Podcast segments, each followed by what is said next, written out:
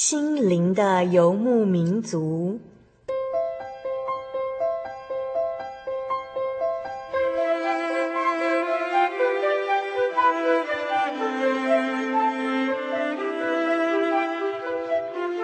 在这个谁都不管谁的后现代社会里，每个人的心灵都是游牧民族。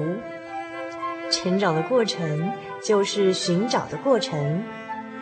每一颗漂泊的心灵，其实都在寻找生命的绿洲。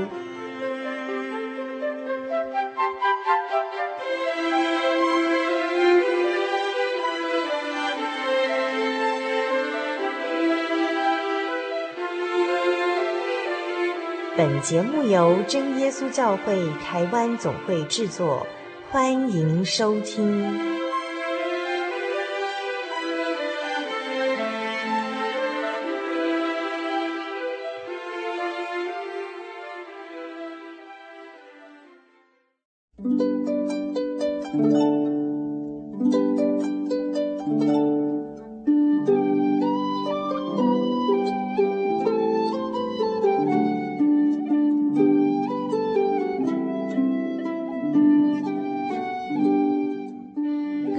的听众朋友，大家好，我是小丽莎，欢迎再次收听《心灵的游牧民族》。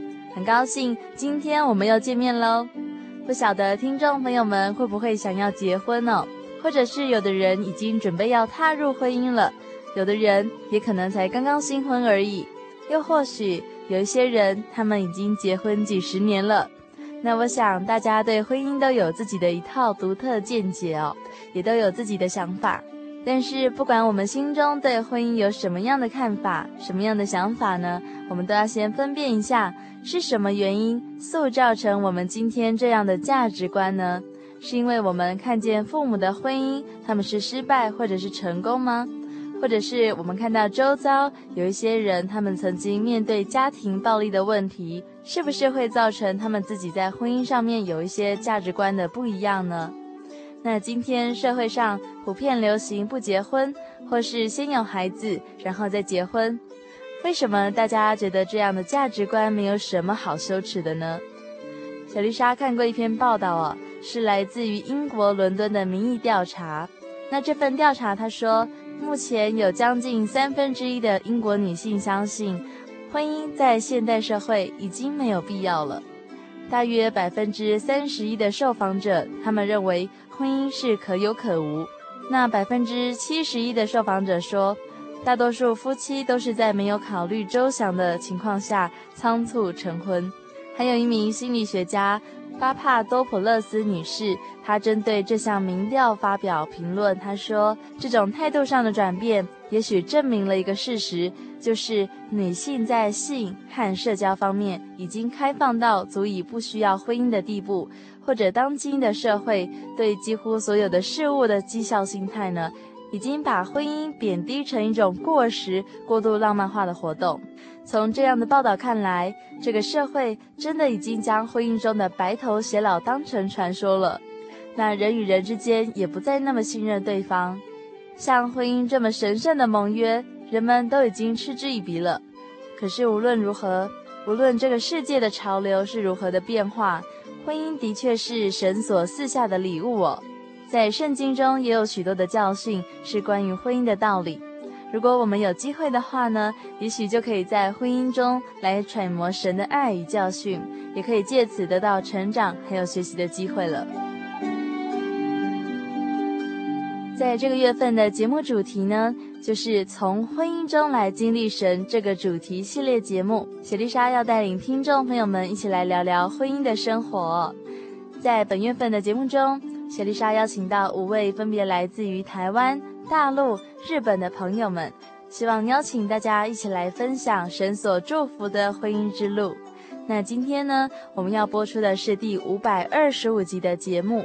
节目单元是小人物的悲喜，小丽莎邀请到陈黄淑慧姐妹来到节目中分享。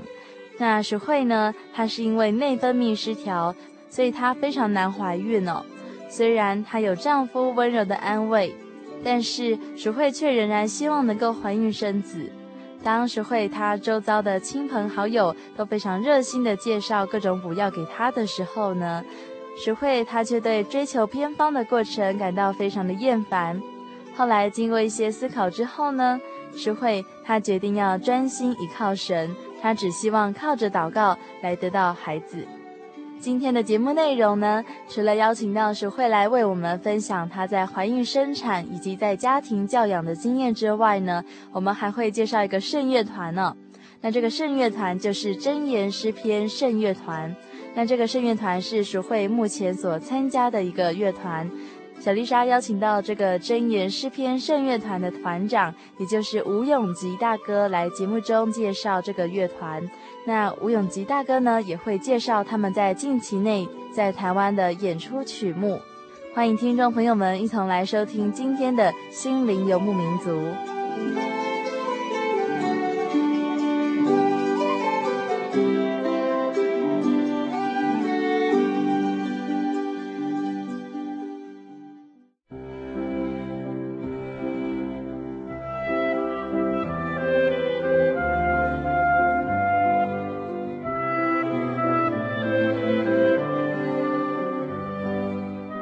众大家好，今天小丽莎来到台北哦，来采访一个之前呢，小丽莎就已经采访过的一个特别来宾。那他的名字就是陈黄淑慧，那我们都叫他淑慧老师。那请淑慧老师跟大家打声招呼。嗨，听众朋友大家好，我是淑慧。那淑慧老师，你要不要稍微跟我们再重新介绍一下你自己的，就是说你的家庭，还有你现在在做什么，就是让大家再认识一下你。我的家庭啊，一位先生，两位小孩，两个儿子，是两个儿子。对，那我现在是，呃，当全职的妈妈，在照顾我的两个孩子。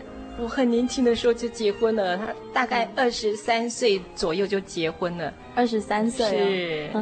那你就很很甘心的这样结婚了吗？踏入婚姻？嗯。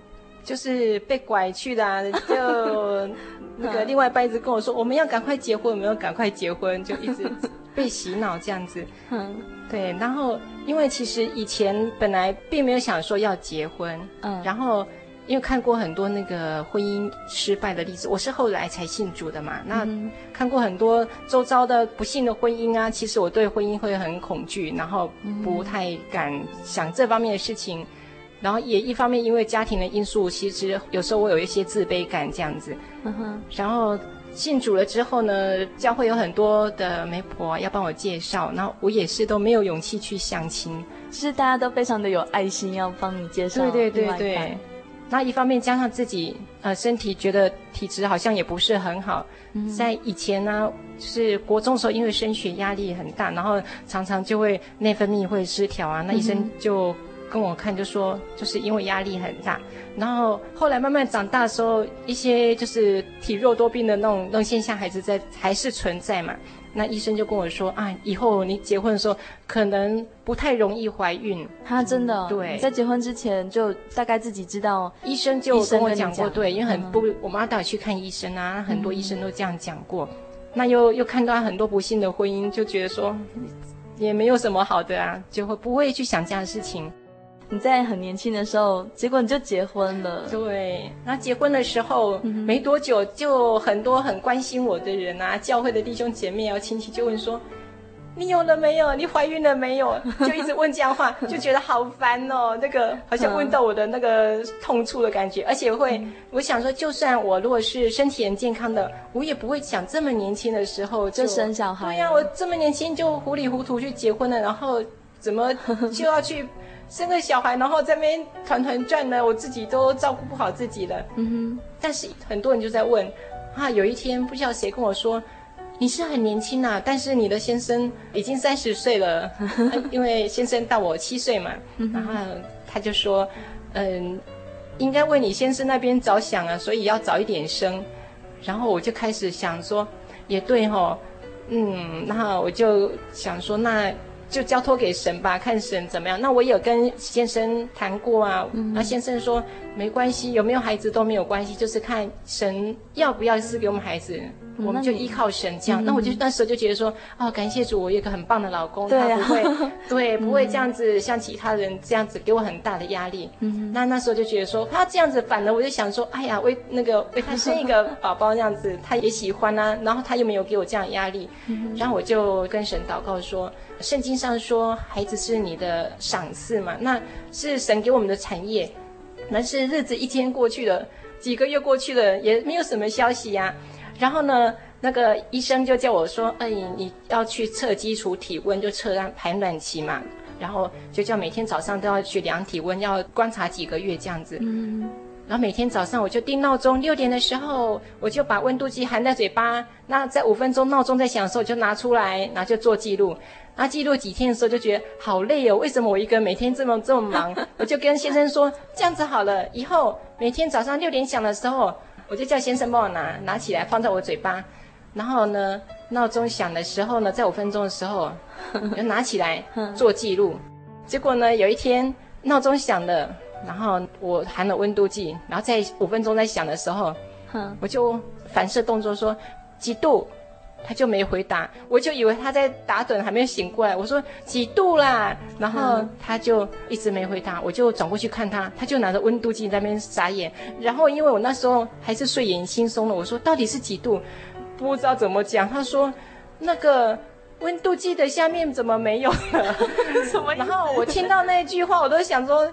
愣住了，我说什么叫做温度计下面没有了？我就醒过来看，就看到一只温度计下面是那个这样子，像玻璃破掉那样这样子刺刺的那种样子，我就吓呆了。我说被你吃掉了。温度计刚才不是放我嘴巴里面吗？怎么出来下面没有？我说那个 下面呢？我就很紧张。嗯，破的时候就放到我嘴巴，还是拿出来破掉，因为他可能也是在睡梦中这样子就、嗯、做这些动作的。我们在床上去找找那个剩下那些碎玻璃，还有那些水银到底在哪里啊？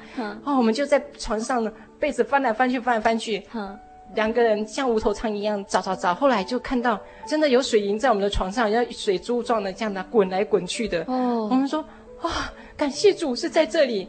然后我就想到前一天晚上，嗯，很开心，而且就是很满足的微笑，然后跟神祷告说：神啊，谢谢你拣选我做你的儿女。然后呢，每天都这样看过我，我常常很迷糊。可是我相信你一定是派了很多天使来保护我，才会这样让我这样很平安。然后我就觉得很满足，然后一直跟主耶稣说：“谢谢你，我好幸福哦。”我就这样祷告。然后祷告完的时候呢，我就想那个，哎呀，我的温度计啊，从来没有消毒过，我都是只是水冲一冲，擦干净而已。我想说，每天都放在嘴巴里面都没消毒，不太卫生，我就去拿去水龙头开热水，把它开很烫很烫的热水，然后一直冲冲冲，冲完后来把它水龙头关掉之后，我就把它擦一擦，就放回我床头柜的那个杯子里面。我想说，这下子消毒很干净了。嗯，后来回想起来才发现，原来就是这个动作害的。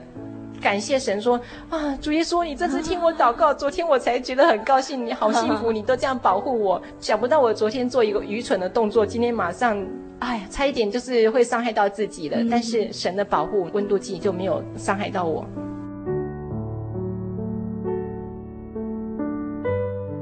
就量到最后好像也不了了之，因为没有恒心了，对呀，然后也也看不出来是怎么样。那很多人在问啊，那我妈妈也买一些健康食品，什么藻精啊、高蛋白的，嗯，那些东西，嗯，我觉得很难吃，很恶心。然后我们疼爱我的一个姐姐啊，然后也很关心我，跟我说：“哎呀，我家里有一本那个新生报出了什么久病成良医的书，那里面有很多那个就是改善人体质的一些那个方法，对不对？”嗯，然后就跟我讲，叫我去买高粱酒还有大蒜来泡。哎呀，我就觉得，哎，很伤脑筋，还是。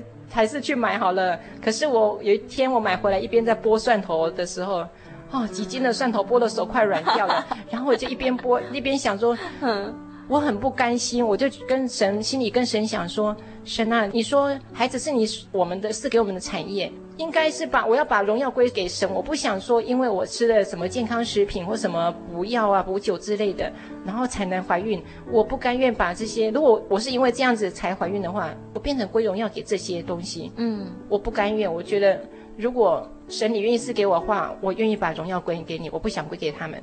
我求主耶稣让我在这个。啊药酒还没可以开封之前就怀就怀孕，对，我不需要来吃这些东西。嗯、那因为我妈妈给我的东西呢，我也没有如期的吃啊，我就一直摆着，嗯、没有再去 care 这些事情了。然后呢，有一天。我在煮晚餐的时候，之前我就把我们家厨房都把它清理干干净净，因为很多油污，我清干净，然后贴上那银色的那个铝箔纸啊，那些贴上去，哇，看起来焕然一新。结果忽然间，我看到整个那个很全新的那个厨房，银色的那个壁面的时候，嗯，忽然觉得有点反胃，然后有点想吐，我就吓一跳说。天呐，我从来我不知道对银色会敏感呢，会想吐哎，其以前从来没发现，是不是银色太大片的时候会造成人的不舒服怎么样？我就一直在想，那就很不舒服，我就赶快离开厨房。惨了，我我今天把厨房弄得干干净净，然后换上这么漂亮的银色的那个画面，不能今天就拆下来，那我不然前功尽弃了。那我就要忍住，菜都端到桌上的时候，就看到本来是很喜欢吃的菜，怎么忽然都觉得有点反胃。那我想夹一块香肠起来吃吃看，会不会比较舒服一些？就夹起来要放嘴巴的时候，又觉得反胃，又放回去。后来先生回来的时候，我就跟先生说，他说：“嗯，你可能胃呃不舒服，有状况啊。嗯”我们家有胃散来，去拿胃散来吃。我就说那个胃散，你不是放很多年了吗？他竟然跟我说：“哎呀，那放一百年都不会坏啊！”然后就去拿胃散来喂我吃。我一想，我很不舒服了，我呃有的吃，嗯，他说不会坏，我就吃了。吃一吃过一会儿还是没有食欲，很不舒服，很奇怪感觉。然后他就说啊，我们家有那个超有丸呢，就是我就拿来看蒸鹿丸。对，我说那不是放更久了？那个我们还没结婚之前我就看你家就有了，怎么？他说哎呀，那个一百年也不会坏了。我说 你又说这样的话，又说一百年也不会坏。然后他就去倒了几颗给我吃，他说：“赶快吃，赶快吃下去，那个等一下就很快就比较舒服。”我以前都这样吃的，我没办法，我人很不舒服，我就吃了。又过了不知道多久，我还是觉得不舒服。后来我就忽然自作聪明，我说：“啊，我知道了，可能是我昨天睡觉的时候被子没盖好哈，那个哈肚脐里面跑空气进去的，现在可能里面胀气。”我说：“赶快拿通气胶带来。”我就通气胶带就在肚脐上贴了一个叉叉。我说我现在把肚脐封住了，看等一下会不会比较舒服一些。这些我想到的都做了啊，可是还是那些蠢方法都做了，还是没有用啊。后来过几天，我想，哎呦，我真的很不舒服。我想说是不是里面身体出什么状况，我就去医院检查。可是医生听我这样描述，都跟我说你可能怀孕了。然后呢，过了一个礼拜，我又去医院再检查，因为我还是不舒服。嗯。他又给我验孕，也是没有，可是又检查不出来其他身体有什么异状，他们说都正常啊。然后我就想说，啊，我到底是怎么样？医生也不知道，我也不知道啊。可是我就真的不舒服啊。然后呢，在这之前啊，呃，曾经有好几位那个亲戚，或是说那个教会的同理，就不同的时间呢，我跟我说，淑慧，你是不是怀孕了？我也不晓得他们为什么问我这样子，我都跟他们说没有啊，没有啊。然后我包括去美容院洗头发，他也跟我说：“哎，小姐，你有没有怀孕？你要帮我按摩。嗯”我说：“没有，因为人家说什么怀孕的不能按摩啊。”我就说：“没有啦。”就觉得不晓得为什么忽然之间有很多个这样子，就是那个时间内就很多人一起这样子问。对对对对。嗯、然后，但是结果连医生也这样说。对呀、啊，可是我都包括我跟那个先生去上声乐课的时候，我一进去的时候，他声乐老师的太太竟然问我说：“你是不是怀孕啊？”又过了一些时候，我还是觉得很不舒服。我想说，我要去大一点的医院检查，到底是怎么回事？我就去更新永和的更新医院检查。啊，那天那医生，他听我这样讲的时候，他又跟我说：“我觉得你百分之八十哈，一定是怀孕了。”然后，但是我还是帮你测测那个验孕看看。我说：“不可能啊，我之前两次验，他们都说没有。”他就说：“没关系，我们今天再验孕看看。”就验孕出来是确实有怀孕。然后我就觉得。嗯，很很 surprise，你就回来就很高兴，原来是怀孕，不是其他的那个问题，就觉得安心了，而且就觉得很高兴，说啊，真的耶，那个医生跟我推算说怀孕日期是呃九月初的时候，那跟我那个补药是十一月中旬要到期，我说哇，感谢神，那个就在那之前，对对，真的是这样子，都觉得说。更加确定说这是神呃赏赐给我们的产业、嗯、啊，不是因为吃任何的药品对对对。怀孕，对，就觉得很感谢神。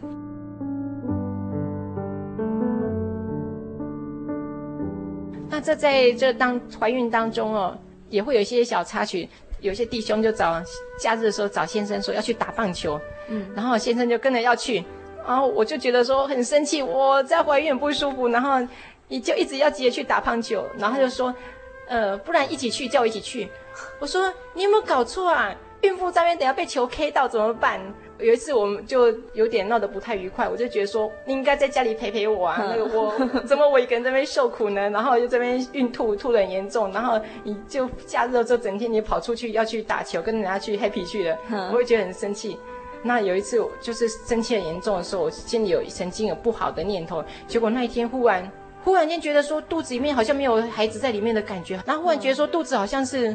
是空掉那种感觉，没有东西，哦、我就很害怕。然后忽然觉得说，怕说那个想到不好的联想，什么胎死腹中啊，或是怎么怎么的那流产的那种不好念头想到，嗯、我就在家里就赶快祷告跟神悔改说，说主耶稣，请原谅我有些不好的想法，想法或者说负面的想法这样子。嗯、然后很奇妙，在祷告完的时候，那天晚上又忽然又觉得说肚子是有扎实的感觉，那又有那个孩子在在里面的那种感觉，嗯、然后我就就是。给我一个很大警惕，就觉得那个不能乱想，对，不要乱想，那不要有那不好的念头，不要这样子那个不好意念，千万不要。那个神是轻慢不得的，那不要随便这样那些不好的想法。嗯。然后呢，当孩子就是我要去生产的时候，开始就害怕啊，听说那个 那个生孩子会很痛，我就一直跟神祷告，开始会怕哦。对对对。因为还没怀孕之前呢、啊，听人家说那个生小孩很痛啊，所以我也很怕怀孕。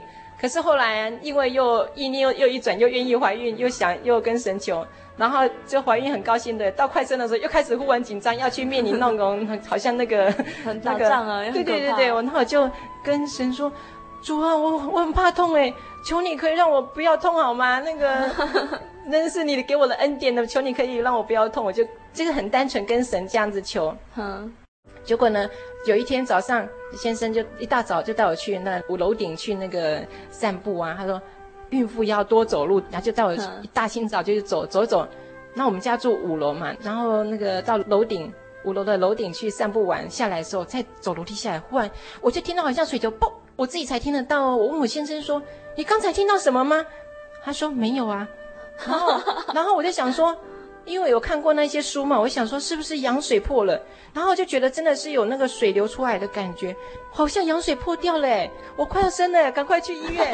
然后先生说现在这么早诶，才那个才快六点，我就说那你去按急诊啊，我要我要生了啊，我就没有没有生过，不知道就很紧张。然后我们两个就赶快，我就把东西又都打包好，头发洗洗，也怕到时候不能洗头发，就赶快洗洗，赶快弄好啊，就去了。然后在医院躺的时候。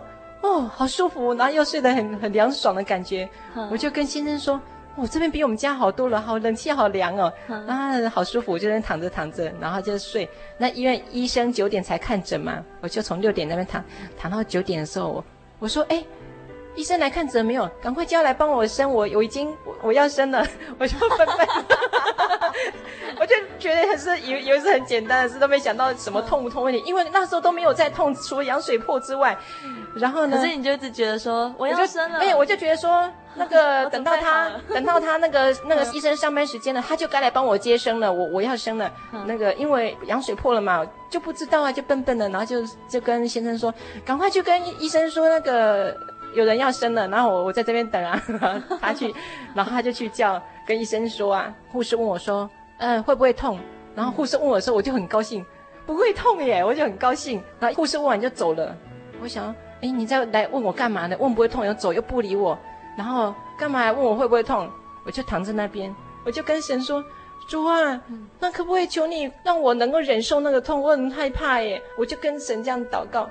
哎呦，然后我就 就躺在那边，就跟神说：“求主耶稣，你你怜悯我，让我能够忍受那个痛，一定要痛，好吧，就痛吧，但是不要太痛哦。”然后我就这样跟神祷告，讨价还价，然后就躺着躺着，就在我就在那边等痛耶，真的就在躺在那边说什么时候开始痛，然后就等着等着，然后就开始觉得嗯，小孩子在里面就是在蠕动，慢慢要出来那种感觉，可是不会不是很也不会很痛这样。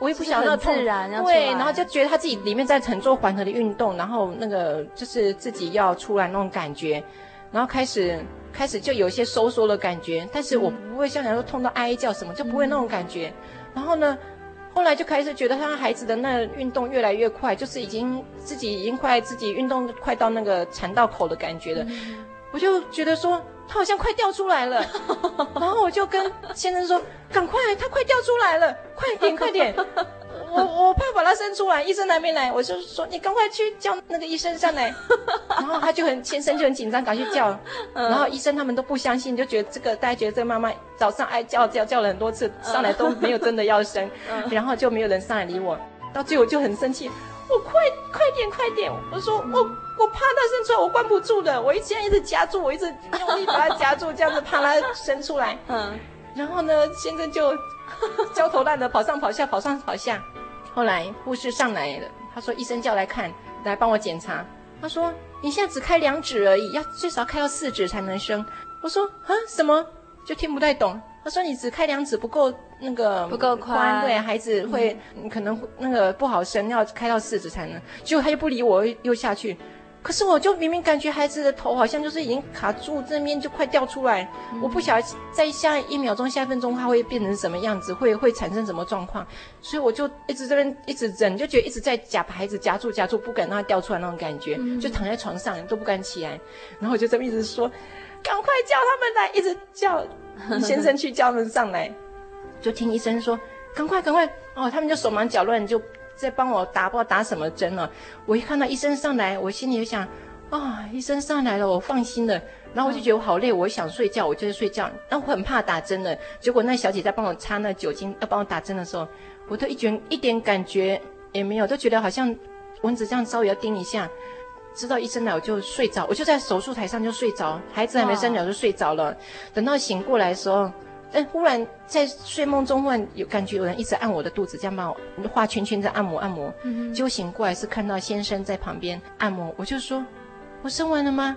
他就说：“你生完了，你进去五分钟就生完了，一点在手术台，医生来了，五分钟你就生一点零五分，孩子就生出来了。”我说：“啊，我都不知道哎，我觉得好累哦，就睡着了，一奋战了一个早早上这样子。”嗯。那后来才知道，就教会很多那个姐妹啊，聊天当中才知道，他们说他们阵痛有痛的怎么样，形容的那个哦，好像很痛很痛的样子，我都不能体会。然后我等下问他们痛的那个感觉、那状况的时候，才知道原来我真的是都没有没有痛诶，没有什么痛，嗯、他们都觉得不可思议，说你真的一点痛没有？我说真的耶，真的是这样子。那我就觉得说，神真的听了我的祷告，然后让我没有痛，嗯、而且孩子是神赐的，我不是吃了什么东西，对啊、然后对才有孩子。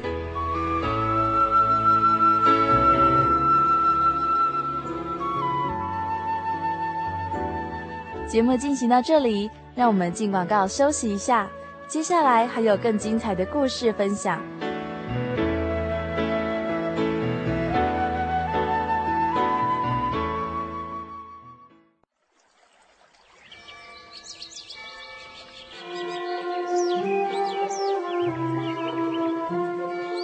在这个地方，您可以找到生命的平安。在这个地方，喜乐就像泉水一样源源不绝。真耶稣教会总是敞开大门，欢迎您的加入。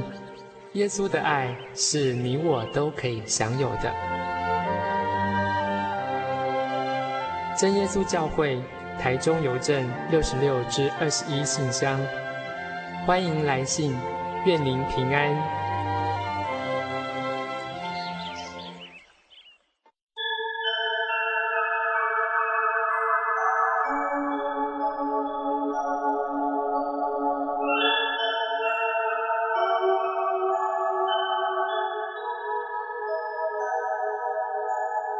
游走异乡山水，寻获心之甘泉。满溢心灵喜悦，尽在游牧草原。心灵游牧民族，陪你成长。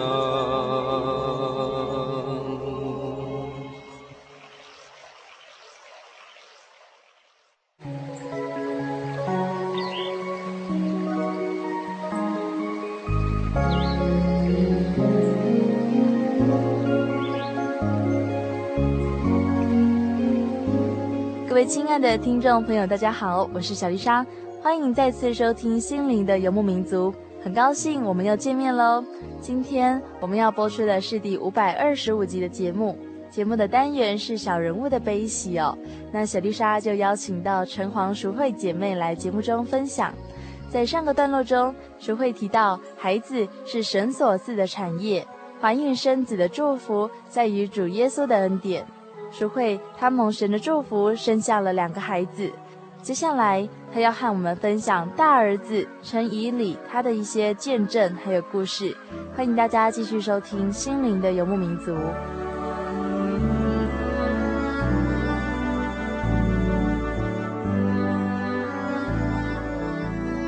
老大以里，他七个月的时候，有一天我在帮他洗澡，然后因为他很小嘛，我就放在洗手台。我们洗手台还蛮大的，他放下去，而且他还不会站，我就给他放在里面洗洗。洗完之后，我就去拿浴巾，因为在之前他都不会站啊，然后呃没有力量站起来，我就想说嗯很安全。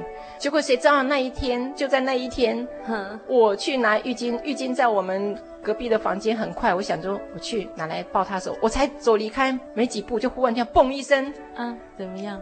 他从洗手台掉下来，他当天就忽然站起来了，然后然后就往后面摔下去，摔下去就蹦了很大声，啊、哦，我就觉得那个心是撕裂掉破掉了，嗯、一个孩子七个月的婴儿，然后在我照顾之下，然后他就就一直觉得很悔恨，为什么这么粗心，怎么太大意，以为说他不会站，不会站起来。然后就掉下来，他就哭了几声哦，然后我就赶快抱进去祷告。我又害怕，又害怕说，等下回来先生说，怎么把一个小孩子照顾成这样？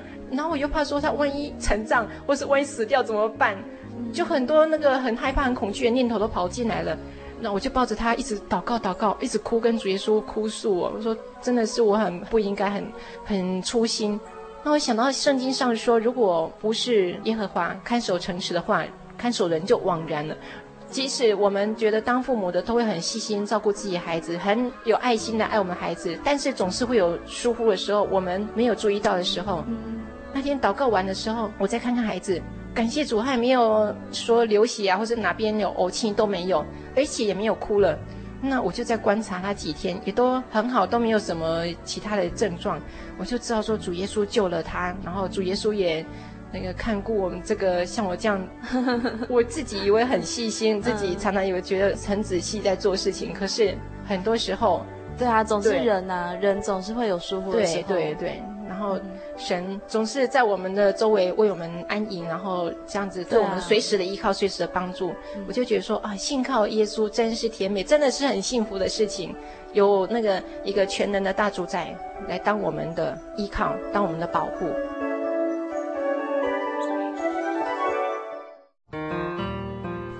在很小的时候，在两三岁的时候，有一天他睡觉起来，半夜就一直哭，一直哭，啊，哭得很凄厉这样子。然后我们说怎样？什么事？什么事？因为他自己睡一间，他就跟我说，刚才有那个有几个那个很恐怖的那鬼鬼要来抓他，一直要来抓他，他很害怕，啊，就一直哭。我说你看到鬼鬼？他说对。然后我我们就跟他说。以后如果你看到或是梦到一些恐怖的这些魔鬼啊，要来害你或来抓你的时候，要怎么样？因为我们有跟他说过，他就说我知道要说奉主耶稣圣名赶撒旦。嗯，我说对，你刚才有没有说没有？因为很害怕。嗯，我说好，我们现在全家一起来祷告，然后帮你赶撒旦。我们就全家一起祷告，祷告了好一阵子，然后完了他再去睡觉，就睡得很安稳。那我就跟他说我。我们遇到一些危险的事情，或是遇到啊、呃，你看到鬼鬼啊，要记得我们要呼求神，要求主耶稣帮助我们，神才能够赶走他，我们赶不走。嗯、那魔鬼会怕神的名，所以我们要奉主耶稣圣名赶撒旦。哦，这是他一个很特别的那个经验呢、啊。然后呢，呃，大概念幼稚园的时候，有一天呢，他早上醒来忽然就一直哭，然后说很痛，肚子很痛，痛得受不了。我从来没有看过他。因为身体不舒服，哭哭的，像那个眼泪哦，像真是像豆子一样，一颗一颗滚出来冒出来的，那表示他痛的受不了了。啊，在床上那个脸都皱在一起。然后那天他的表姐也在我们家，因为住我们家楼下，也那天来我们家找以礼，就看到这样子，我们就跟以礼说：“你要去看医生，还是要祷告？”他就说要祷告，他可能怕去看医生还要打针吃药什么的。他说我要祷告，我说好，我们就一起祷告，然后就表姐啊、爸爸妈妈跟姨姨，我们四个一起就帮忙祷告。然后祷告一阵子之后，我们祷告停之后，我说你现在肚子还会痛吗？他说好很多了。然后再过一会就再问他，他说不会痛，都不会痛的。我们就觉得很感谢神。我说你今天自己体验到了，我们祷告完了，神看顾你就不痛了。你刚才痛得很受不了，对不对？他说对。我说对，这就是你一个见证。虽然你这么小，但是神已经给你有体验了，那你就可以把你这个见证分享给你的同学或是你认识的人，这就你可以讲的见证。你愿不愿意去讲？他就跟我点点头说愿意。所以他小时候常常有时候在教里面跟其他小朋友说来见证哦，不然就是说那个我们跟他讲的圣经故事。有时候那个安息日聚会玩的时候，我就看到他跟那小朋友。叫一些小小的朋友，就坐在那个 教会的楼梯那边那边啊，他就在那边跟人家说那个呃圣经故事啊，或者讲一些就是对跟福音有关的，我们就看了就觉得啊、哦、好可爱哦，在那边跟人家传福音一样，那些小小朋友就在那边听他讲，比他更小的小朋友或是跟他差不多的，他会跟他叫人家来坐在那边楼梯那里，然后开始讲了，啊对，就在那边跟人家聊天啊，或是讲圣经故事这样子。我就发现说他也是会敢呃勇于去跟人家传福音这样子，就是神给他，我发现神给他有比较开朗的、比较乐观的那种性格。然后呢，像在路上啊，他能够我们不敢跨出去，他敢跨出去去跟人家聊天，路人甲、路人乙去传福音这样子，好去介绍神啊，介绍我们的教会。那也是非常感谢主，对，感谢主。那到最后呢？就是淑慧老师有没有什么要跟听众朋友们大概分享一下，或者是鼓励一下大家？哎，我想到那个赞美诗有一首叫做《我属耶稣》啊，他歌词写说：“至大的福气，我属耶稣，救主已赎回我出我罪过。”我想到那句话说：“至大的福气，我属耶稣。”真的是，这是我们很棒很棒的恩典呢，属耶稣。然后神给我这么多的恩典，然后呢，看顾我们全家。还有一首歌，嗯，野地的花，他说：“信靠他的人真是有福。”真的是我们信靠这位又真又活的神呢，是天地的主宰，才能够有这样子的恩典和福气，然后有有这样的力量，随时做我们的依靠。嗯，希望还没有认识这位真神的朋友呢，都能够来体验它，不用花你半毛钱，但是只要你愿意信靠，只要你愿意亲近神，神也亲近你，你就会有体验，也可以像我们一样，常常有神的恩惠跟我们同在。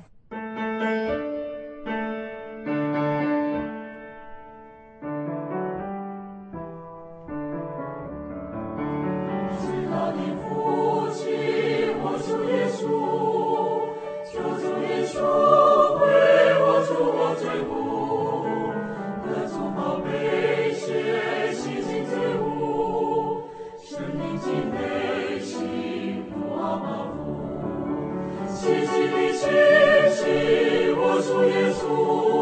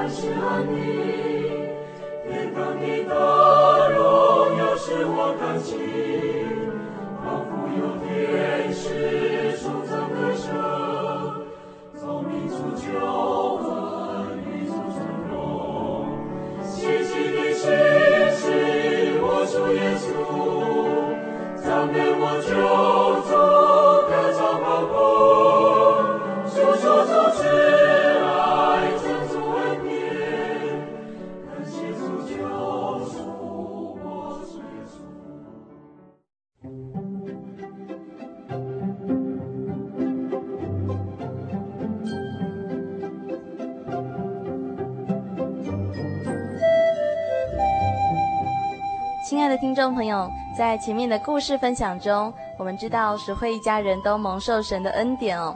那爱实惠他也非常喜欢用诗歌来歌颂神。那最近呢，他加入了一个圣乐团哦。那这个圣乐团的名字就是真言诗篇圣乐团，这是真耶稣教会在地方的自发性的圣乐团呢。那这是由一群非常喜欢唱诗的弟兄姐妹所组成的乐团。那小丽莎今天就特别邀访到圣乐团的团长，就是吴永吉吴大哥。那就是请永吉大哥来和我们谈一谈他们近期内的活动，以及他们最近在做些什么，他们是怎么样在练习的。那我们现在就请永吉大哥来跟大家打声招呼喽。嗨，大家好，哈利路亚。那永吉大哥要不要自我介绍一下？就是说你现在在做些什么工作，然后你在哪个教会呢？呃，我自己经营一家啊、呃、两家公司，做的是有关食品类的东西。那我现在目前是属于真耶稣教会台北教会。哎，那在你进两家公司的状况之下，你还有时间可以拨空出来，来好好的练诗这样子？唱诗对我来讲哈、哦，或许是呃疏解压力的一个啊最好的一种方法。也是。所以你就是觉得，哎，来唱诗很能够抒发自己的心情，疏解压力。的确，的确，我想我们现代人还有现在生活上的压力，不管是经济啊，啊，不管是说现在的社会的政治层面，都感受到整个社会都是非常紧绷的这样子，非常动荡。对，的确。所以呢，其实每个人应该还是要有属于自己一种让自己心情啊能够得到疏解的一种方法。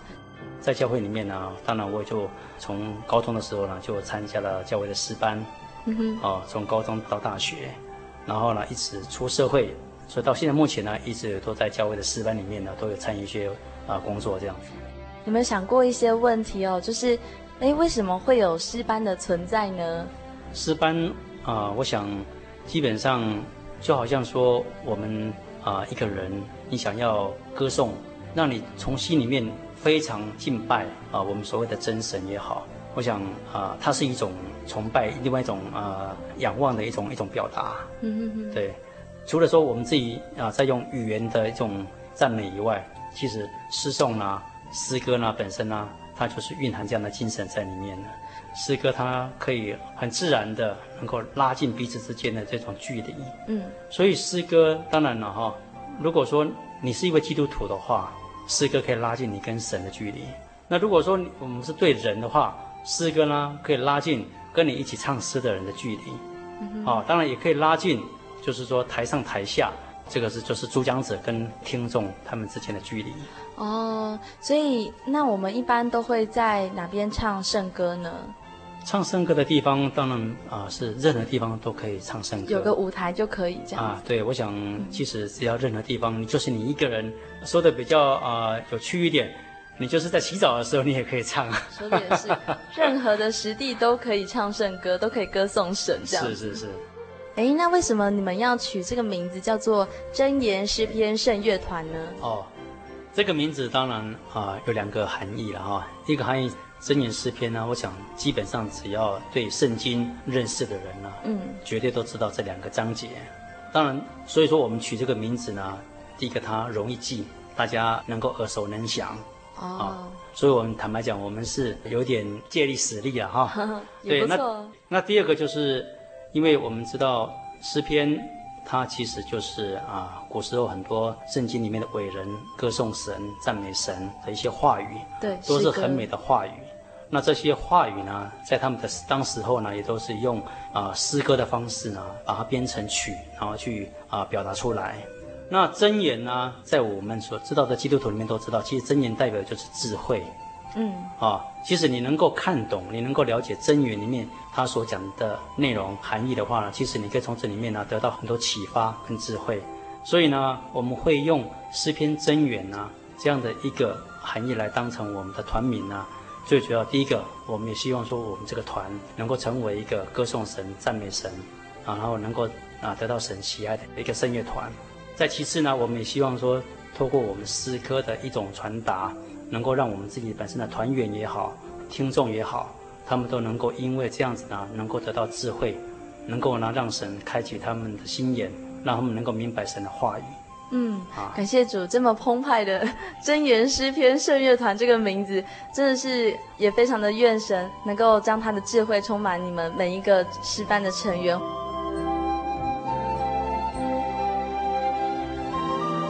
当初啊，是谁或者是有哪些人呢？就是起义要开始成立这样子的乐团呢、啊？哦，这个想法呢，大概在三年前了、哈。啊、呃，其实一直以来我都有这样的一种愿景啊。哦，永吉大哥你自己就很想，很想要这样，哎，有一个乐团。呃，其实我想绝大部分的教会自己都有自己的诗班了。嗯。不过因为圣乐呢，哈，基本上有比较艰难的，有比较艰深的。如果说你一个比较深奥的，或是比较艰深的的一种圣乐，其实要表达的话，是必须要经过一些比较有音乐素养的这些团员了哈。他们是有经过啊训练的，嗯哼，他们才有办法把这样的以前很好的一些作品哈，再度诠释，对，再度诠释出来。嗯哼，大部分的人都能够唱比较简易的诗歌的话，那那些难比较难的，可是它又是非常精彩的，而且又是非常有内涵的。所以我会想说，想成立这样的一个声乐团呢，就是希望说啊能够召集哈，大第一个当然有有志一同的弟兄姐妹。第二个呢，就是说他们是有经过相当有音乐素养的，所以呢，他们在歌曲的诠释上面呢，哈，也比较能够啊传达这样的比较我们所谓叫精致的圣乐啦。哎，感谢主哎，因为你们不但在这边投入时间，还投入金钱，而且你们每个人哦都非常的认真。因为刚刚小丽莎啊在淡水教会的一楼哈，然后这样一听就觉得，哎呀，每个人都唱得好雄壮威武啊，非常的认真哦。就是你们是分开练嘛，一个是乐团，一个是诗班这样子。对。那乐团那边也非常的认真，我就想说，哎呀，到底是什么样子的原因会让你们？这么认真，然后每个礼拜几乎是常常都要碰面这样子。圣乐团里面的团员啊，嗯、有没有年纪的分别？呃，原则上是没有，没有。哦，当然没有。对，那不过以我们这一团来讲，绝大部分都是算是已经在工作了，工作的对社会人士对，对比较多。我们现在目前啊、呃，团员大概有二十五六位，虽然说我们人数不多。可是呢，我们大家都是用心、尽心在唱，所以我们希望说，第一次的公演呢，能够唱出让大家觉得我们这样的付出呢是值得肯定的。我相信后续应该会有很多更好的弟兄姐妹，他们也愿意再加入。哎，那我们来谈谈你们的一些计划好了。嗯，像你们的近程、中程还有远程的计划，要不要跟我们介绍一下呢？哦，对，近程的话，当然目前就是我们这个圣乐团呢，筹备了大概一年。然后呢，从练唱到现在呢，也将近快一年了。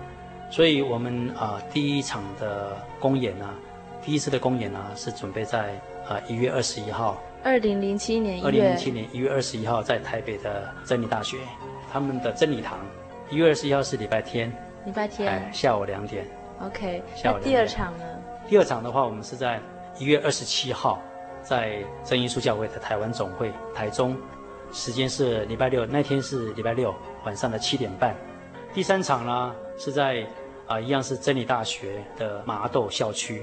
哦，哦，所以在台南那边了。对，那边有一场，那边是时间是一月二十八号，礼拜天，一样是下午两点。感谢神哈、哦，我们这一次呢完全都是免费的了哈。哦，那所以你们会做一些赠票的活动喽？啊，对，原则上没有错的。好，那我们的节目听众朋友们要有一些福利了。我想这个是绝对的了哈。那我想这一次呢，会选弥赛亚当我们这个团的创团的一个首演的话，我想主打歌吗？第一个我说过，就是说啊，弥赛亚本身它就是一出很有名的世界、啊、神剧。神剧。对。所以呢，其实已经不需要再做太多的介绍。基本上只要稍微对啊声乐啊喜欢的听众啊，大概对听对弥赛亚这些这样一一一啊一出神剧呢，大概都不陌生，都不陌生。第二个呢，就是说这个神剧呢，其实它有相当的难度，所以我们也是希望说，对我们来讲也是一种挑战。那我们在讲弥赛亚这个神剧啊，那可是弥赛亚这三个字到底是什么东西啊？呃，弥赛亚。在旧约时代，那时候就预表这样的先知要降生。那其实这位先知就是主耶稣基督。所以呢，弥赛亚他整个呢所描述就是从基督还没降生之前，然后呢从主耶稣慢慢长大，他传道，然后呢所遭遇到的各种迫害，好，然后到这个他升天。所以呢，我想整个的一个主要的内容呢，就是在描述主耶稣基督呢，他一生的一个过程。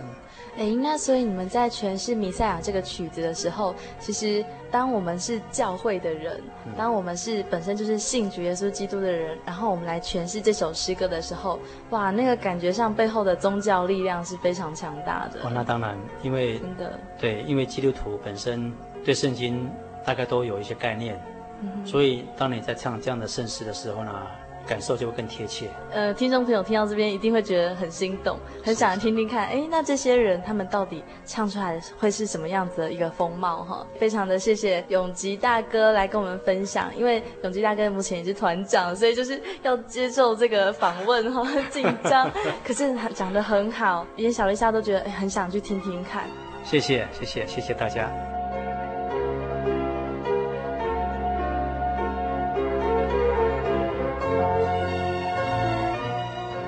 到今天故事中的主角陈黄淑慧姐妹，那淑慧她告诉我们说，她现在已经有两名活泼可爱的儿子，而且传说中艰辛的生产过程更是在她不断的祈祷中平安度过。亲爱的听众朋友，现在这个世代虽然价值观已经严重扭曲了，许多人不再相信婚姻的保障，但是真耶稣教会仍然坚持婚姻的神圣。因为婚姻是我们在神面前所许下的誓约，希望大家都能够在主耶稣的恩典中建立幸福美满的家庭，在婚姻的保障中，希望我们都能够不再孤单，也希望天底下的夫妻都能够同心合意地奔跑这条通往天国的人生之路，活出神的恩典还有荣耀。也希望所有的朋友们呢，都能够从婚姻中经历神的奇妙作为。最后，如果听众朋友们有时间的话呢，也希望你们可以参加真言诗篇圣乐团的演出。淑慧与她的丈夫呢，也都会参加这次的演出，也会献上他们最美的歌声颂赞神。最后，欢迎大家写信来分享你自己的生命故事哦，或者是听众朋友们对《心灵的游牧民族》节目内容有任何的感想，也非常欢迎写信来和我分享。欢迎来信。来信请寄台中邮政六十六至二十一号信箱，台中邮政六十六至二十一号信箱，或传真至零四二二四三六九六八，著名心灵的游牧民族节目收就可以喽。愿恩惠、怜悯、平安从父神我们的主耶稣基督归于你们。我是小丽莎，我们下个星期再会。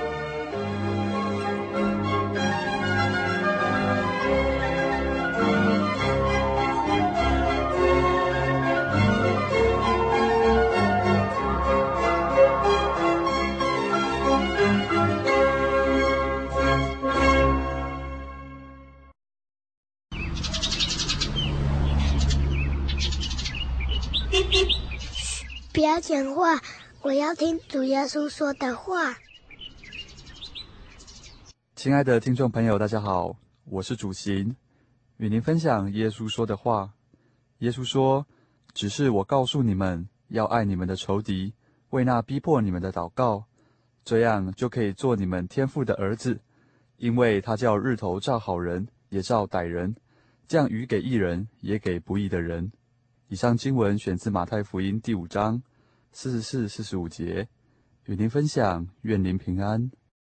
我对圣经的道理好有兴趣哦，可是又不知道怎么入门哎。你可以参加圣经函授课程啊！真的啊？那怎么报名？只要写下姓名、电话、地址，寄到台中邮政六十六至二十一号信箱，很快的，你就会收到第一课的课程了。赶快去寄吧。嗯。圣经函授课程能循序渐进地引导您更了解耶稣基督的福音，得到生命的滋润和来自信仰的力量。本课程完全免费，欢迎来信台中邮政六十六支二十一号信箱，请注明参加函授课程。愿神祝福您。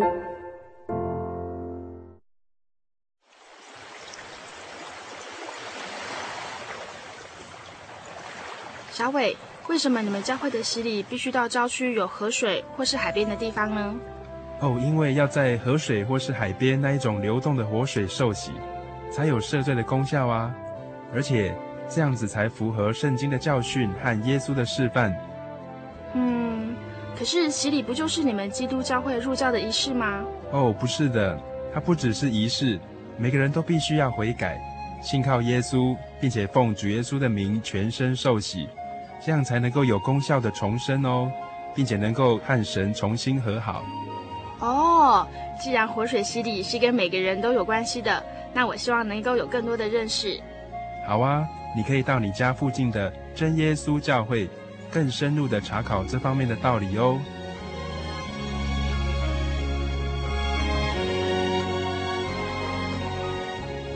真耶稣教会随时都欢迎您一起深入的探究圣经的教义和人生的方向，愿神带领你。请洽协谈专线咨询：零四二二四五二九九五，零四二二四五二九九五。愿您平安。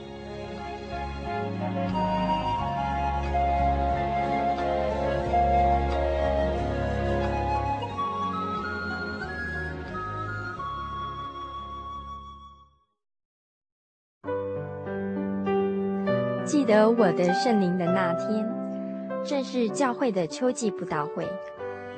传道在台上勉励我们，要恒切地向主祈求那应许要赐给我们的圣灵。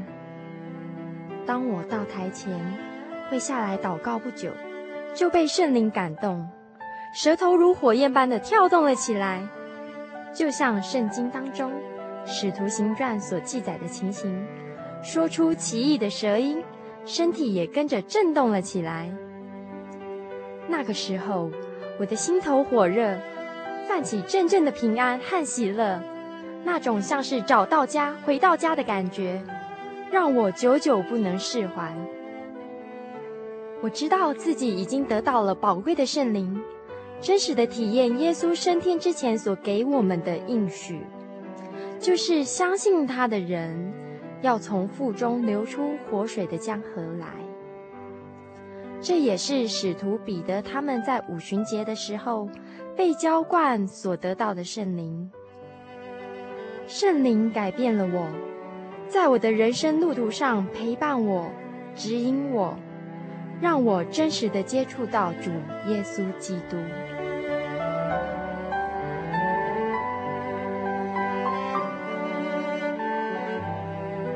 圣灵就是真神所赐的灵。亲爱的朋友，使徒保罗曾经问以弗所教会的信徒：“你们信的时候受了圣灵没有？”